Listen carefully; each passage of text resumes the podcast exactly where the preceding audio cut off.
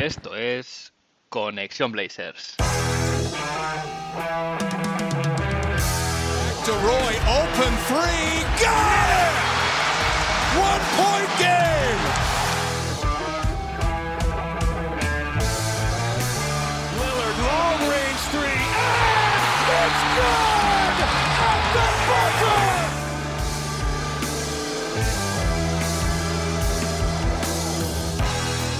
Bienvenidos al episodio 72 de Conexión Blazers. Soy Héctor Álvarez y para empezar la semana bien, toca mirar Oregón para traerte una dosis de todo lo que necesites saber del equipo y en menos una hora. Un rato que se te hará corto. El equipo sigue jugando bien y, y pese a tener una semana de una victoria y dos derrotas, nos han regalado el mejor momento en lo que va de temporada con esta victoria agónica en el último segundo en Phoenix. Un triunfo elaborado, trabajado y disfrutado por los jugadores que demostraron un ambiente y unas buenas vibras que han contagiado a la afición que ya estaba muy arriba. Ahora mismo el equipo está con un balance de 6 victorias y 3 derrotas, en el cuarto puesto de la conferencia oeste, y si nos vamos como cada semana a las estadísticas que se pueden consultar en la web de la NBA, nba.com, el equipo ha caído 10 puestos en el rating ofensivo, se sitúa ahora mismo en el puesto número 20, está en el puesto undécimo en el, en el rating defensivo, cayendo dos puestos también, y esto ha impactado al net rating, eh, donde el equipo cae 8 puestos y se sitúa en el puesto 14. Como negativo de esta semana, lesión de Anthony Simons. Esperemos que sea breve porque la franquicia no ha dado mucho, mucha información al respecto. Y como cosa positiva, eh, aparte de esta victoria que os comentaba, la buena semana de Keon Johnson desde el banquillo, que está demostrando que es un jugador que puede tener eh, un rol y un recorrido en la NBA. La gran pregunta es si será en estos Portland Trail Blazers porque las cosas como son, sin lesiones de por medio, no se puede aprovechar su talento. En el episodio de hoy tendremos Dame Time, tendremos Crónicas Express porque vuelve el Museo del Rose Garden. Hoy viajaremos de nuevo al pasado y hablaremos de los Portland Jail Blazers junto a Kerry Eggers, uno de los grandes periodistas que han cubierto al equipo en Portland y- y en Estados Unidos en general. La entrevista es en inglés, por lo que tengo preparados dos episodios eh, en paralelo. Tendréis por un lado la versión original y para los que lo preferáis escuchar en castellano, también una versión doblada. Eso sí, os hago un pequeño disclaimer y es que esta entrevista se grabó antes de empezar la temporada, por lo que en la última parte que hablamos un poquito de actualidad del equipo, bueno, pues puede haber alguna cosa que se haya quedado un poquito desactualizada, pero en cualquier caso una conversación muy interesante. Y eso, hablaremos de Resid Wallace, de Bonzi Wells o de Darius Miles, entre otros, pero antes vamos a ver qué ha pasado en Rip City esta semana.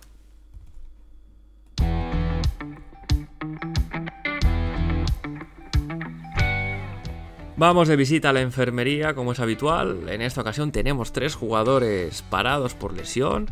En el caso de Gary Payton II, por suerte ya tenemos fecha de vuelta. Chris Haynes informaba que como pronto debutará el 15 de noviembre en un partido contra los San Antonio Spurs. Y este tiempo, de- desde que se anunció esto la semana pasada hasta este día 15, es, es un poquito el plazo que tiene Gary Payton para ponerse en forma de competición porque de hecho la franquicia ya ha comunicado que tiene la alta médica y puede volver a jugar, así que es simplemente un tema de, eh, de condición física, conditioning, como dicen los americanos. Olivier Sarr con su lesión en la muñeca, Damian Lillard con su lesión en el gemelo, siguen, siguen en dique seco y se les ha unido Anthony Simons que se ha perdido los dos partidos contra los Phoenix Suns por problemas, por dolor en un pie, problemas en el pie. La franquicia no ha dado demasiadas eh, explicaciones al respecto. Esperemos que sea simplemente un tema de descanso y que Anferni pueda estar de vuelta cuanto antes en el equipo.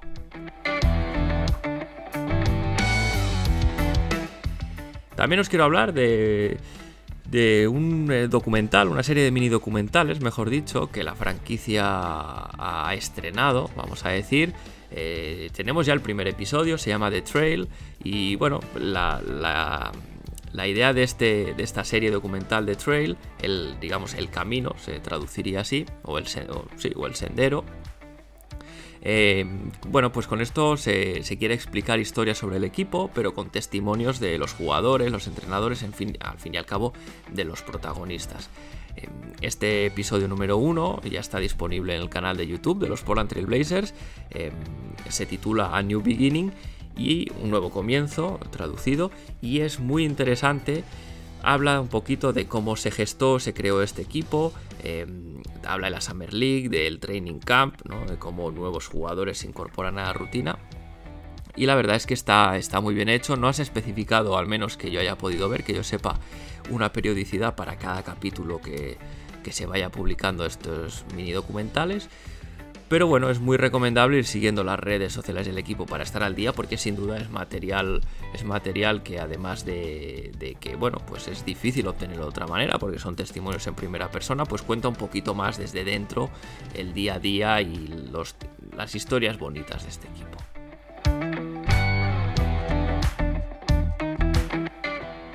Y me voy ahora a hablar de Shadon Sharp para cerrar este bloque de actualidad, y es que su buen rendimiento no está pasando desapercibido.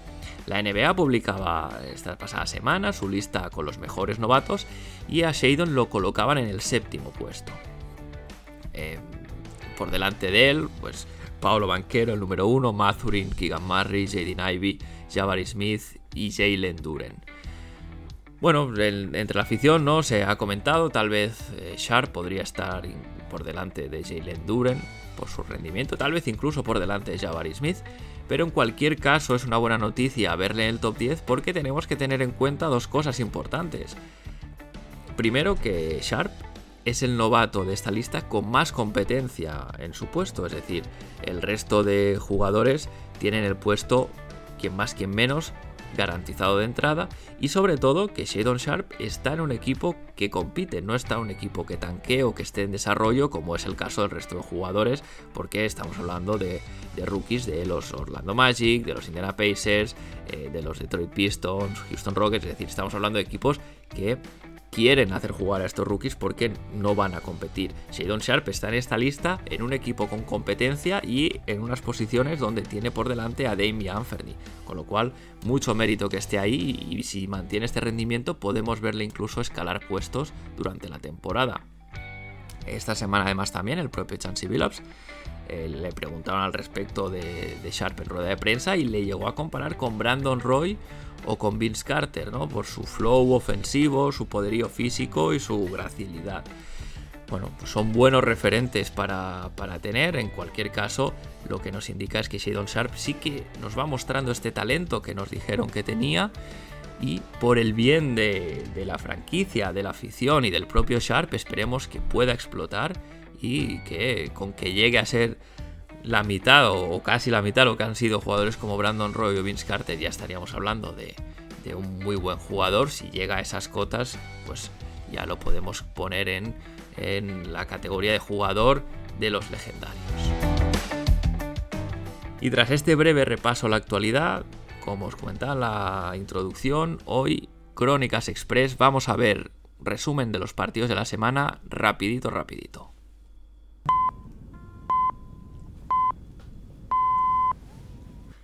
El miércoles, partido contra los Memphis Grizzlies, último partido en casa antes de empezar esta gira de seis partidos fuera de casa, y derrota por 106 a 111. El equipo salió con un quinteto inicial, con Anthony Simons, Shadon Sharp, Jeremy Grant, Josh Hart y Yusuf Nurkic, y la verdad es que no empezó nada bien, eh, un inicio un poco regulero vamos a decir, pero de algún modo se mantuvieron vivos para llegar solo 7 abajo al descanso, en lo que podía haber sido una sangría mucho peor. De hecho, gracias a Yusuf Nurkic eh, podemos, eh, podemos decir que el equipo llegó vivo y se mantuvo vivo, mejor dicho, durante los tres primeros cuartos, porque Nurkic jugó muy bien, dominó la pintura, e incluso le vimos también dominar el perímetro con un 3 de 3 en tiros de, triple. Bastante, bastante curioso que, parece que Nurk se está atreviendo con este recurso más este año. La temporada pasada también lo hacía, pero no metía una. Pero ojo, porque 3 de 3 en un partido no es moco de pavo. Nurkic al final acabó con 23 puntos, 13 rebotes, 4 asistencias y un robo. El equipo realmente llegó 6 abajo al último cuarto, pero eh, un inicio brutal pero para mal. En este último cuarto eh, el equipo entró en barrena, llegó a estar 17 abajo en el marcador, pero a partir de ahí Anferni sacó su cañón, el equipo además en, conjunto dio un arreón y llegaron a igualar el partido con, con cuatro minutos eh, para llegar al final. Aún así, la verdad hay que decirlo, Memphis controló muy bien el final del partido, se aseguró la victoria y esta vez no pudo ser. Me gustaría destacar en este partido a Keon Johnson, que jugó bastante bien, eh, el que tal vez fuese su mejor partido hasta ese momento de la temporada y acabó con 10 puntos, 5 rebotes y 3 asistencias. El viernes visita Phoenix para el primer partido de los, de los dos que se iba a jugar, primero el back-to-back, y un quinteto de circunstancias porque Anthony Simon se perdió este, este partido perdón, por lesión, con lo cual el equipo salía a pista con Justice Winslow como base, Shadon Sharp en el 2, Hart en el 3, Grant en el 4 y Nurkic en el 5. Justice Winslow cumplió muy bien como base, de hecho jugó un gran partido, tanto en ataque como en defensa, muy bien dirigiendo, eh, manejando el balón, un poquito recordando los tiempos en que Evan Turner eh, jugaba de base, un base alto, con buen manejo, eh, que podía hacer jugar al equipo. Cuajó un buen partido también en defensa, al final su línea estadística que quedó en 12 puntos, 9 rebotes, 9 asistencias y 2 robos, nada mal. Y este partido el equipo lo dominó hasta llegar al descanso, pero bueno, Phoenix en el tercer cuarto se metió en el partido porque, bueno, no podemos olvidar que es un equipo con, mucho talento. Pero los Blazers, con un ataque muy coral, buen movimiento de balón, fueron encontrando buenos tiros. En este partido, Jeremy Grant fue el ejecutor, además lo hizo con buena eficiencia. Pudimos ver también a Sir Little aportando bien desde el, desde el banquillo. Y de nuevo, Keon Johnson, que jugó bien y de hecho eh, le comió la tostada a Shadon Sharp porque cerró el partido en el segundo tiempo. Sharp estuvo bastante, bastante errático. En el clutch, eh, los Blazers jugaron bien y con un, con un simple, solo con un segundo por jugar, en un saque de banda, eh, Jeremy Grant metió la canasta ganadora. Después el, el, reporte este arbitral dijo que hubo pasos, pero en cualquier caso no se pitaron, la canasta valió y la victoria también.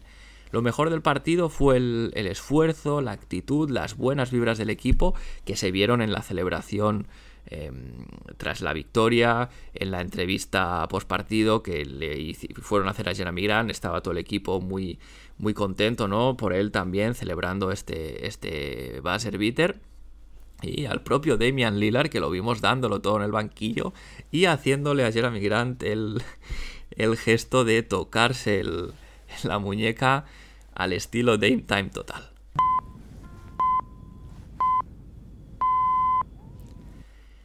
Y al día siguiente, segundo partido de este back-to-back contra los Phoenix Suns, y esta vez una derrota bastante abultada. El equipo salía con un quinteto inicial perdón, idéntico al, al, día anterior: Winslow, Sharp, Hart, Grant y Nurkic pero en este tipo de back-to-backs contra el mismo equipo, como suele pasar en estos enfrentamientos seguidos, suele haber una victoria para cada equipo y hoy tocaba perder eh, a los Blazers. Fue un partido sin historia, eh, un equipo bajo mínimos y agotado tras la victoria el día anterior. Los Suns sacaron el rodillo desde el primer minuto. Eh, siendo realistas, no hubo opciones de ganar en ningún momento. Ladies and gentlemen, it's Damian Lillard. Nine tenths left. A three wins the series. It's Lillard. He got the shot off. Lillard Good! Lillard for the win.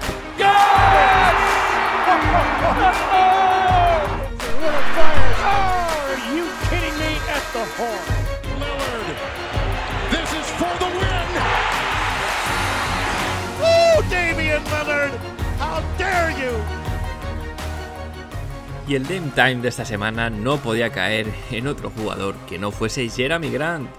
Con las bajas de Damian Lillard y Anthony Simons, Jeremy se ha erigido el líder del equipo.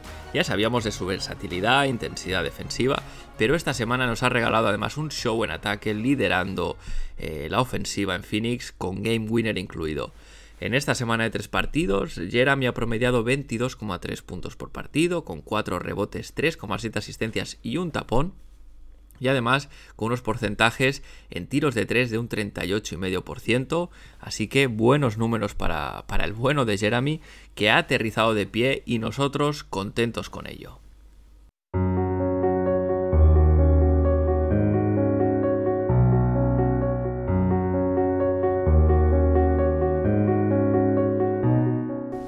Los Hill Blazers son una de las épocas más negras de esta, de esta franquicia Pudimos ver como un equipo que luchaba por ser campeón se iba degradando cada vez más hasta que los escándalos, polémicas y asuntos turbios extradeportivos de sus jugadores, que en algunos casos pasaban más tiempo casi en la comisaría que en la pista, le valieron para ganarse este apodo por parte de la prensa y la afición en general de Jailblazers en esta referencia tan obvia a la cárcel.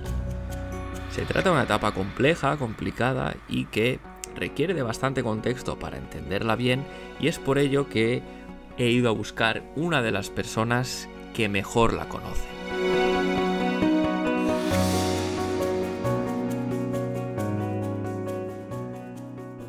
Hoy tengo el placer de tener en Conexión Blazers a alguien que conoce muy bien la franquicia, porque me acompaña Kerry Eggers, periodista, autor de múltiples libros sobre nuestros Portland Trail Blazers, entre ellos Jailblazers, How the Portland Trail Blazers Became the Bad Boys of Basketball. Kerry, is it, a pleasure, it is a pleasure to have you on the show. How are you doing? Doing good, Hector. Thanks for having me on. Um, I, I always start my interviews generally asking uh, the guest how or why does your Portland Trailblazers fandom begin? Well, I, am not really a fan, to be honest with you. I covered the team, and you have to have the professional light, uh, distance there. But I started uh, my career in 1975 at the Oregon Journal in Portland. In '82, I, I, was on, on moved. We combined with the Oregonian, and then from 1990, 1989 to '92, I covered the Blazers. The years that they uh, they were made it to the NBA Finals twice, losing to the uh, Pistons in 1990 and then the, the Chicago Bulls and Michael Jordan in 92. Covered the NBA, uh, had an NBA beat for the rest of my time at the Oregonian. Then I moved over to the Portland Tribune in 2001. I, I was a columnist and covered the Blazers from 2001 to 2020 when I retired. That's that's a great great career. Um, of, of everything, obviously you've you've written other books. Uh, we'll talk about that later for sure. But uh, what does drive you to write about the Jailblazers specifically? Well, the Jailblazers were an interesting era of Portland basketball, much unlike any other time in the 52-year history of the franchise. There's always been there, there's always been a great community feel for this team, not just put on the court but off the court. Uh, Blazer Mania, you probably heard that term. Blazer yes, Mania yeah. existed since they won the title in 1977 behind Bill Walton.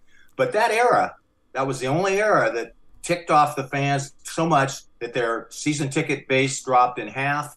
And finally, Bob Whitsitt, the general manager, was let go in 2004. And they, they it took them about three more years before they really cleaned out, cleaned house. But Hector, that, that was a time that was really uh, disappointing for the fans because of the behavior of the players off the court and on the court. Yeah, that that's that's the, the uh, one of the of the worst things because, as you said, I mean, uh, the Blazer uh, fandom and, and the people in the town always very supportive of the team. Uh, the the franchise had had like one of the best streaks in the NBA in the league, having full attendance night after night, uh, always from the Memorial Coliseum days to the Rose Garden days. Uh, and, and then and set the record. In fact, 810 straight home games was an all-time record. Yep. Yeah, exactly. and about 15 years, I think. Yeah. So uh, you can there's when you have this situation, and then as you say, uh, the the the season. Uh, tickets and the and the attendance starts to drop so much it means that the situation is is is not good at all but if if we try to go on let's say how this started because I, I, am trying to give some context as well to, to the listeners. The Blazers in 2000 were arguably the best team in the league. I mean, they were very, very close to make the NBA Finals, where they would have played a, a, a much worse teams coming from the East, and they, they had it on the hand and they lost it to the Lakers. How does that team that had uh, also had very deep, had, it looked like it had more years to compete? How we go from there to this uh, really, really bad situation?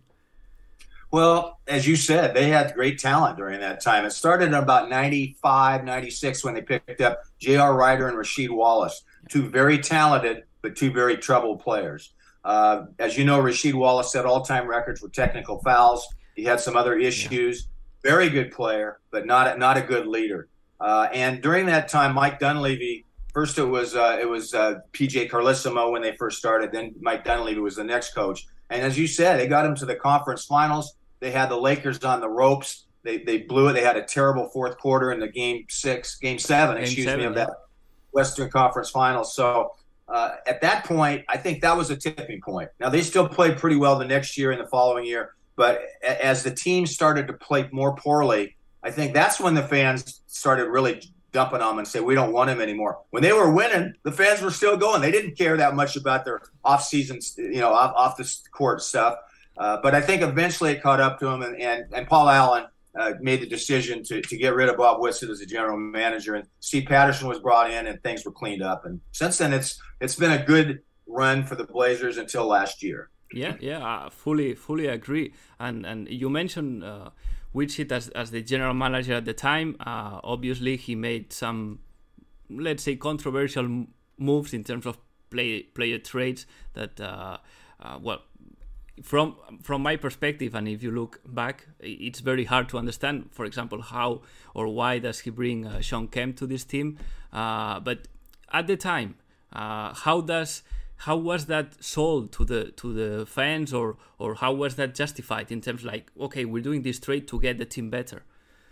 The other thing that he did, Hector, was bring in a lot of talent, too much talent. There's too many players that needed playing time. His comment on that was chemistry. He says, I didn't major in chemistry in college. Yeah. So, you know, he made a offhand funny remark about it, but it, it, the thing was he did not have the players in the right spot. You mentioned Shawn Kemp. That was a poor acquisition. He gave up Brian Grant. Yeah, That's exactly. a good year after that. He, he signed Ruben Patterson to a six-year, 24 million deal not long after he had been convicted of sexual assault on his on his family's nanny.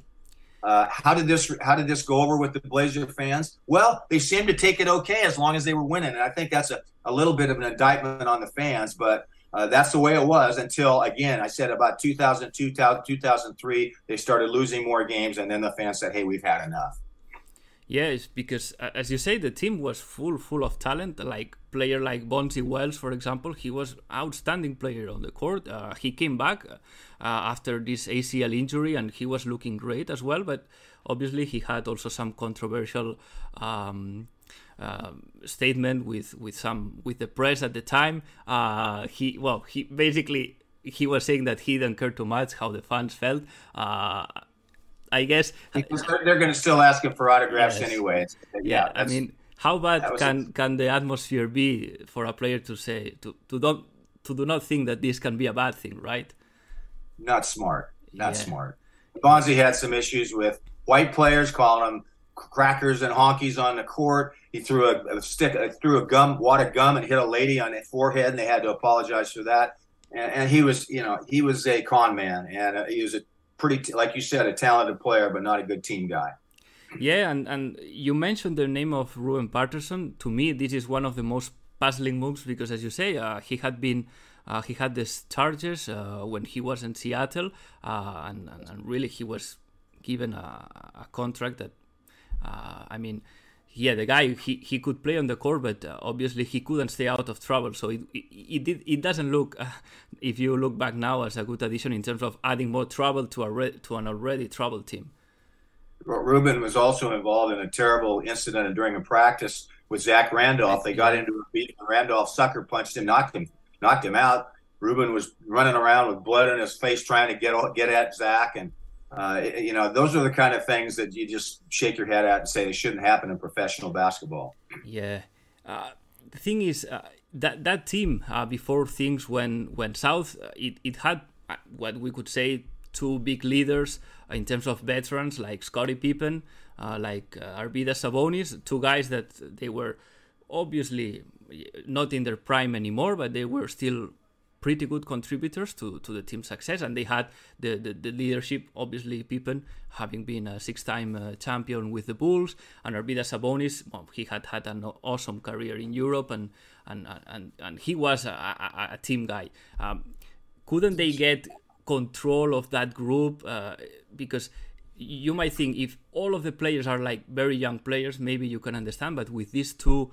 like respected, I mean, I assume they had gravitas around the players at the time. So it's a bit confusing uh, as well, trying to understand how things went south, uh, and maybe they just couldn't do anything to stop it. Well, Hector, uh, let's take Sabonis first. You're right; he was very well respected, but he was also a pretty quiet guy, and part yes. of that was the language barrier. But excuse me, but uh, he wasn't a guy that would be a vocal leader. he was involved in one of the worst incidents when, during a late season game against the Lakers, during a timeout, he'd accidentally hit Rasheed Wallace. They were going for a rebound, and he, his elbow hit Wallace in the eye or something. Well, Wallace didn't take his apology, and, and during the timeout, he threw a towel in, in Sabonis's face. That was a terrible incident. I remember Detlef Schrempf calling Rasheed out and calling the coaches out for not doing anything with Rasheed. Um, in, in, the case of Scottie Pippen, he indeed tried to lead the team. I respect the, the job he did in his, I think, his three seasons in Portland. Um, you're right; he wasn't quite the player he was, but he was extremely well respected. But he threw up his hands too. What can I do when I, you know, when I try to talk to Rasheed? We can't have you getting kicked out of the game. We need you. And and you know, and and Bonzi Wells. It was a frustrating time for Scottie uh, during in his career, I think. Yeah, and, and then we have the, the, the figure of the coach, Mike Dunleavy, especially. Uh, at the time, he, he I think that the locker room, he just lost uh, control of it as well, right?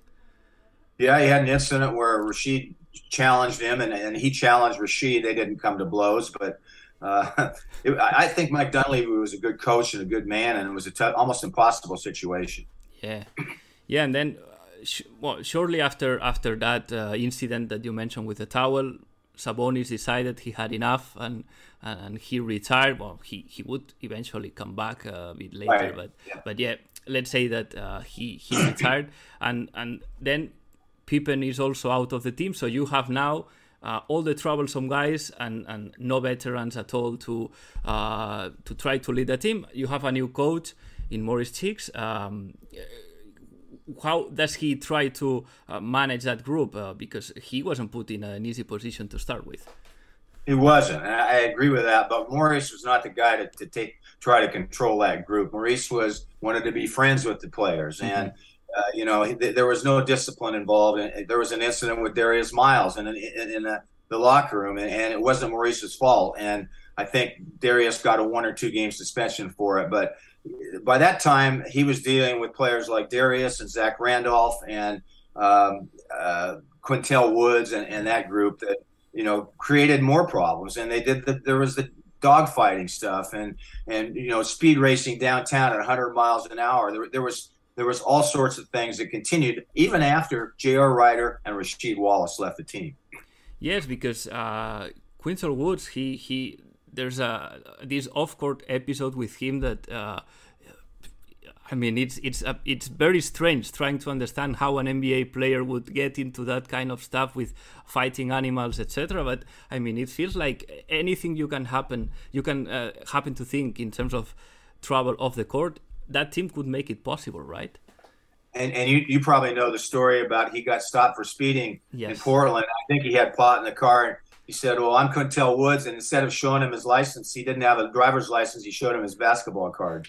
I mean, that you can't make that up, right? That's yeah, that's yeah. too good to make up. Yeah, you're right. That you can make that up. and and Kerry, in terms of because you're trying to cover the team, uh, and obviously these guys, I mean, they don't want to be called out for this kind of of of um, of, of episodes. But if you're a journalist, you you're in the bid, you have to do it. I mean, it's your job. You cannot just uh, hide what is happening, and even even less more with how bad the team was playing at the time. How how can you how did you manage the, the communication with the players trying to try to understand what was happening and, and, and why this um, unbelievable situations at times uh, occurred? It wasn't easy for any of us. The, Rasheed was not talking to the local media at all. Bonzi was on and off. Uh, you know, and and the other players kind of took their lead from that. Uh, I talked uh, a lot of times with Damon Stoudemire. Damon's a Portland boy who I've known since he was in high school. Damon had his own issues, but he always would talk to the media, and and so you'd, you'd pick out three or four guys out of a locker room of ten or twelve, and and and have to go to them. They'd be go go to guys, and the other guys would, especially if they lost, they didn't want to talk to you. Yeah. Yeah, it's. Uh, I guess it was a tough time for, for everyone, and that that's not only the team and the fans, but also the whole ecosystem that is, uh, well, obviously the media, but uh, I guess that team uh, employees such as coaches, uh, trainers, etc. Uh, at the end of the day, everyone suffers more or less, to to some extent, the impact of of such a situation, right?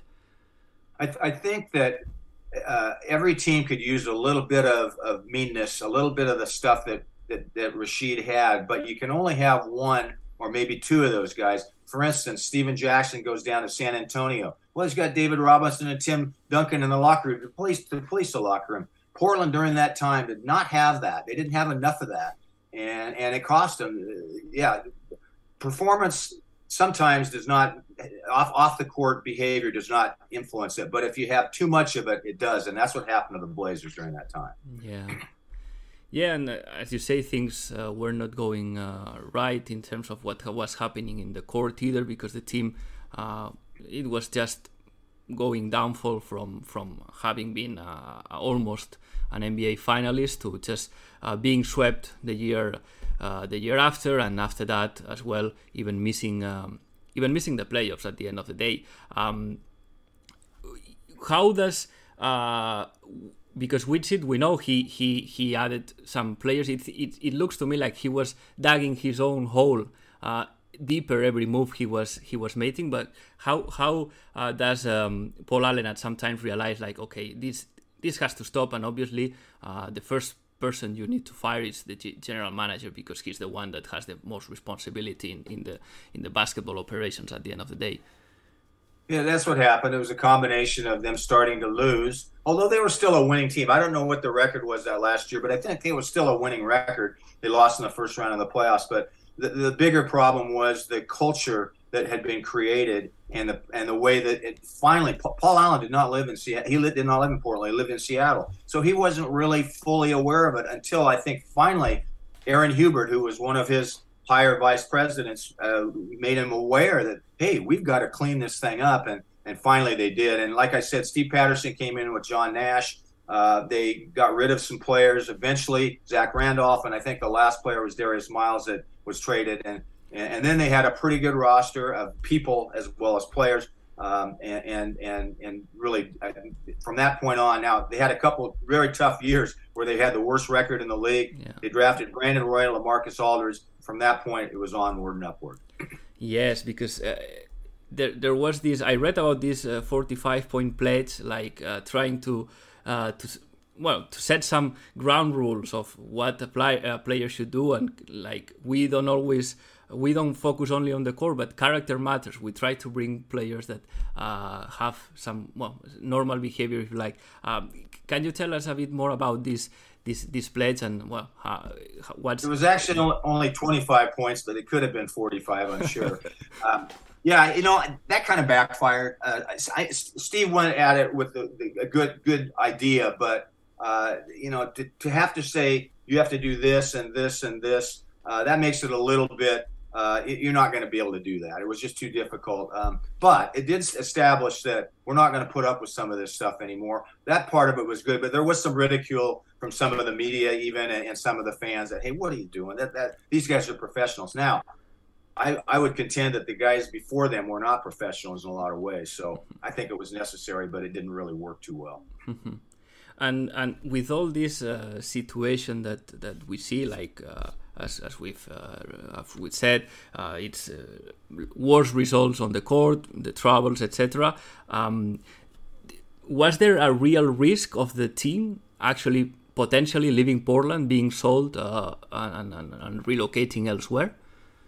In 1993, there was a uh, agreement signed that they would stay in Portland for 30 years, uh, and that actually runs out next year. So do I think it's going to happen? No, they're going to stay in Portland. I think the NBA will expand though to yeah. Seattle and maybe Las Vegas, but uh, we're not we're not going to lose the Blazers. It's too good of a solid of a franchise. And and David Stern, uh, you know, he kind of his.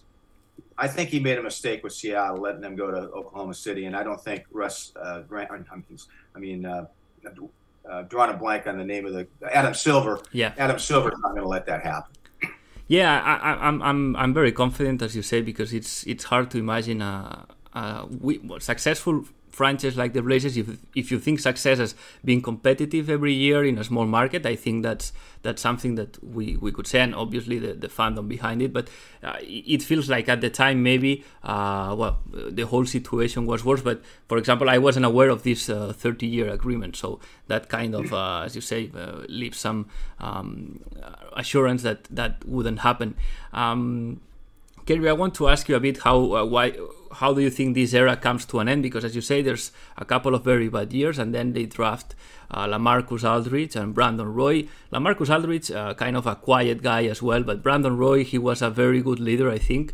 Uh, do you think he was like a capital uh, player and, and uh, in terms of finishing this Jailblazers era and, and starting a new a new era, basically? For sure. Brandon and Lamarcus were not problem guys. They were good team guys. They were good players. Uh, and unfortunately, Brandon's knee injuries ended his career way too early. Yeah. Who knows? He might have been a Hall of Fame type guy. He was an All Star three times and a really, really good player. And yeah, I mean, I don't give them too much credit. They just played. I think you give the more credit to the management and the ownership that say we got to take care of this thing. We're going to get good people in here. And frankly, Neil Olshey kept that going when he was there. There was very few off off uh, court incidents through the whole time that Neil Olshey was general manager. Yeah, yeah, that, that that's right. I mean, uh, I think, as I said, the Trailblazers ha- have been in the past years a, a, relatively successful franchise because, again, it's it's very difficult to uh, to become a contender and win the ring. But uh, we've seen teams in small markets that they struggle to make the playoffs two, three times in a row. And, and except for last year, where everything went went south, uh, the team had been eight years, uh, straight years uh, fighting and, and, and being in the playoffs. That's that's something to account for, right? Yeah, even since 1977, that's 45 years. There's only been a handful of seasons where they have not made. I, I bet they're in the top three, maybe. I don't know who would be right up there with them of making the playoffs every year. Yeah, exactly. Um, I, would like to ask you as well a bit of what's going on with the team today. Uh, did you like the, the moves in, in the off season, the players that uh, uh, Joe Cronin, the new general manager, brought in? Well, I, let's talk first about what they did during the season yeah. when they got rid of Powell and Nance and Covington and C.J. McCollum. That's an awful lot of talent. They didn't get nearly enough back for that. Okay. Yeah.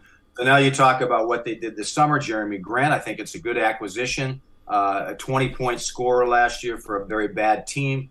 Uh, they need him to rebound. They need him to be tough. I don't know if he is. I don't think they really need too much scoring from him with Lillard and Simons in the backcourt. Yeah. But uh, it was a good acquisition, um, you know. And then I think Gary Payton uh, too. It will be a good, a very good addition to the backcourt. They need they need some help there defensively.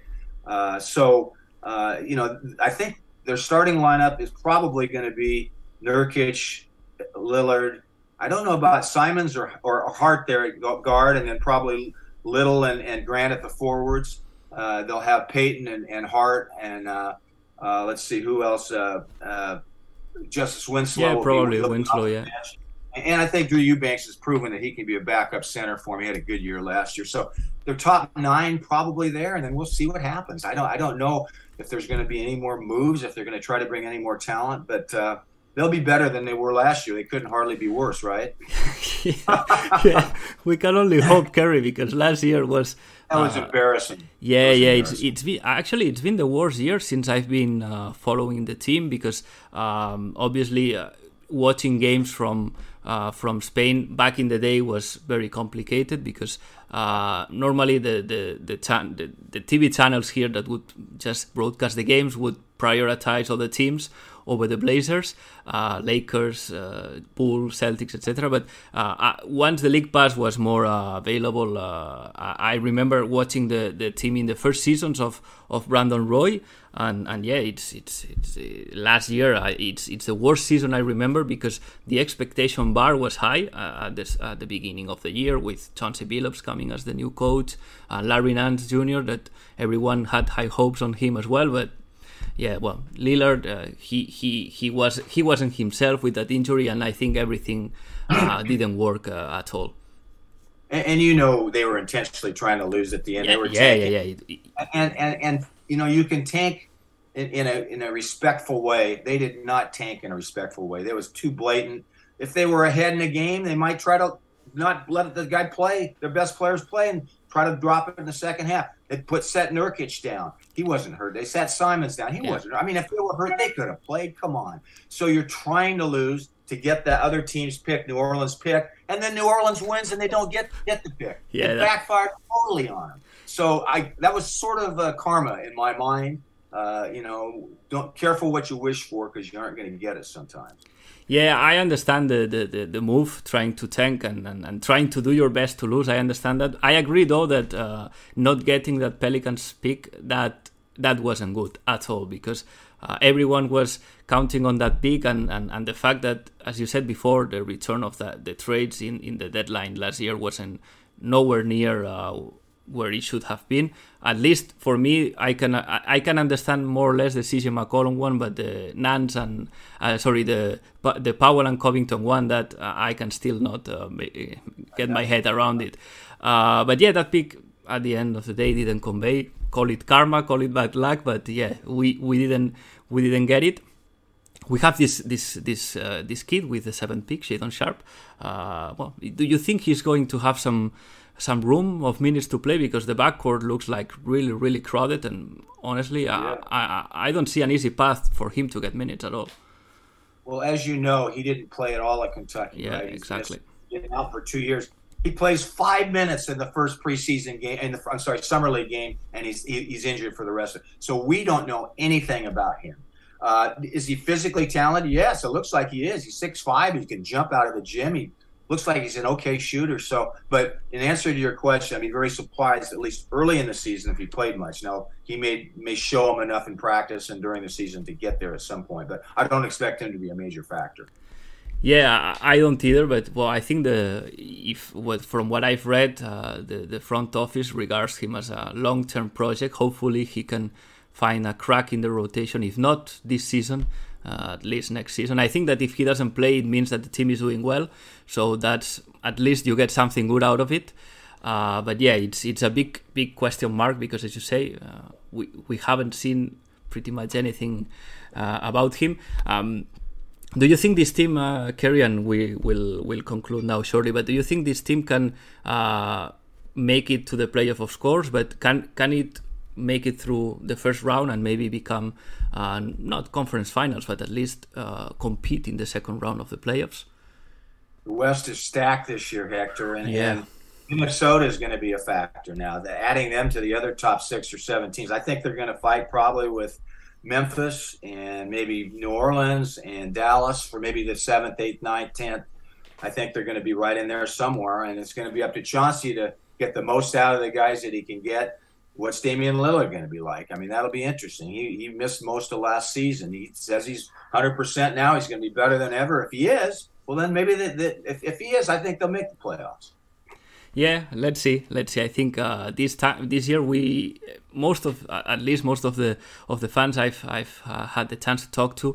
Uh, there's high expectations again uh, to be more competitive. So hopefully things can can work out. Uh, health is not an issue, and and we can see at least a fun playoff run. I mean, maybe not the deepest one, but I should mention. I think a big important factor is going to be how he and Simons, Lillard and Simons, play together in the backcourt. They're both like the ball. They both need the ball. How are they going to divide it up? I don't know. Yeah, that's that. I think Chauncey has lots of homework to do. Uh, he got last year his first year as a pro coach. Uh, yeah, he he got some time to learn. Uh, but this, I think that this year he uh, people will will ask results from him. Obviously, he he's not a rookie, even though he's only been for a year. But obviously, he has many things to figure out, and he won't have an easy an easy task. But well, that's why he's he's the head coach and he's paid the, the big bucks to do it. So uh, yeah, let's see let's see what he can bring out of this team. Yeah, I agree. Uh, Kerry, it's been a real pleasure to talk to you. I have to say that uh, obviously the listeners won't see it, but I love your T-shirt. It's it's amazing. I'm a big Charles Barkley fan. I mean, he was great as a player. I think he's even better as a as a commentator in the in the studio. Uh, but yeah, before we go, uh, if if uh, the listeners want to know more about you, uh, where they can find about your work or, or other projects you're working on at the moment. Sure. I'm, I'm on Twitter at, at Kerry Eggers, K E R R Y E G G E R S. Uh, I have a, a website, kerryeggers.com. Have a lot of uh, stories and, and stuff that we put out. It's free to subscribe. Go to the homepage, put your email in, you'll get everything mailed emailed to you. I'm working on two books right now. Uh, I just we just published a Jerome Kersey biography that is available. You can get it on my website or, or where books are sold. And then I, I just finished a, that we're it's going to be published in the fall a biography of Bill Schonely, the, the legendary broadcaster, Hall of Fame broadcaster of the Blazers. He's 93 years old and still still out there kicking away. Uh, that's that's great to hear, Kerry. Uh, thank you so much, and and yeah, it's been a, it's been a pleasure. Thank you so much. Thank you, Hector. Take care.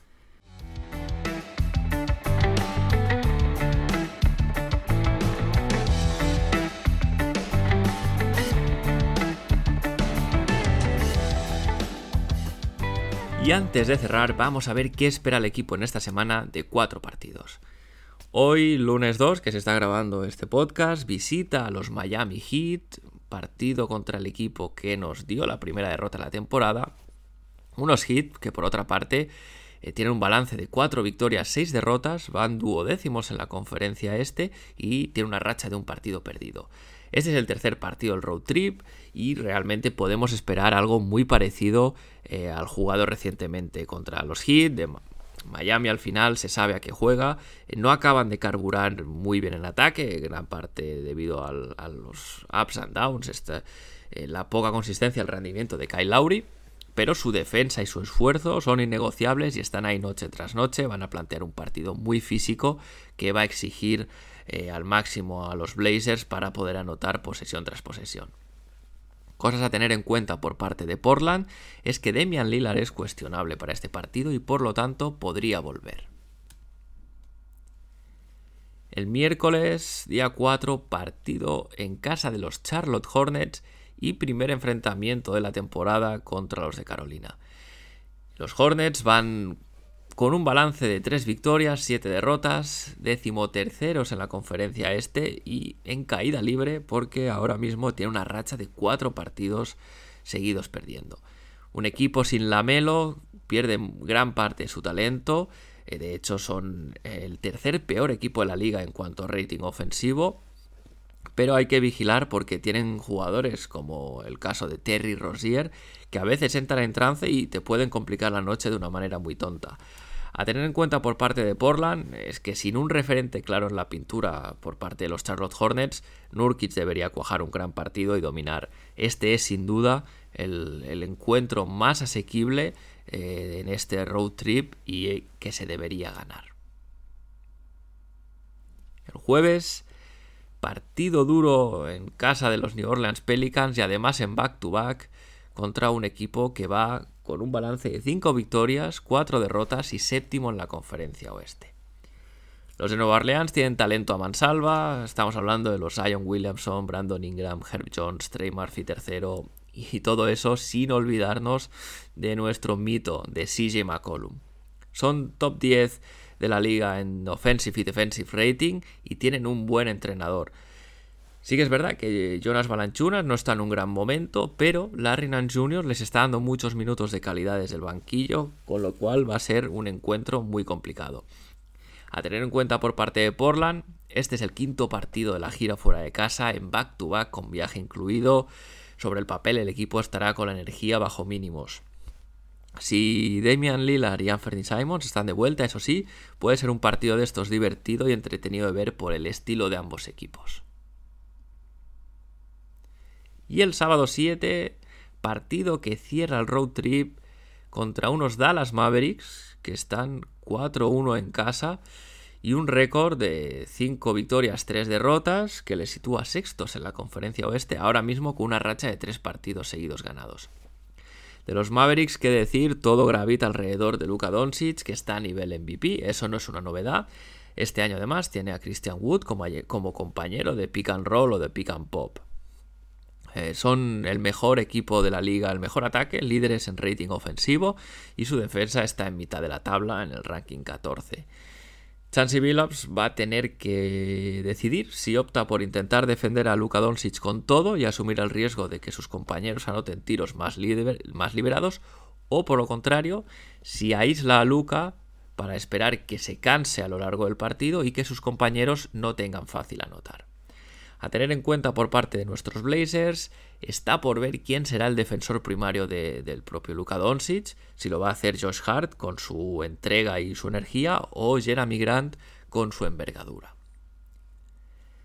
Y con esto cierro el episodio por hoy. Si tenéis algo que decir sobre el podcast, alguna propuesta, comentario, algún tema que queréis que trate, algún nuevo museo del Rose Garden eh, para un futuro, no dudéis en contactar. Lo podéis hacer a través de los comentarios de iVoox, podéis enviar vuestra, vuestra pregunta o comentario a la dirección de correo del podcast, connectionblazes.gmail.com. Lo podéis hacer a través del Discord de la comunidad de Back to Back y también en Twitter en la cuenta arroba.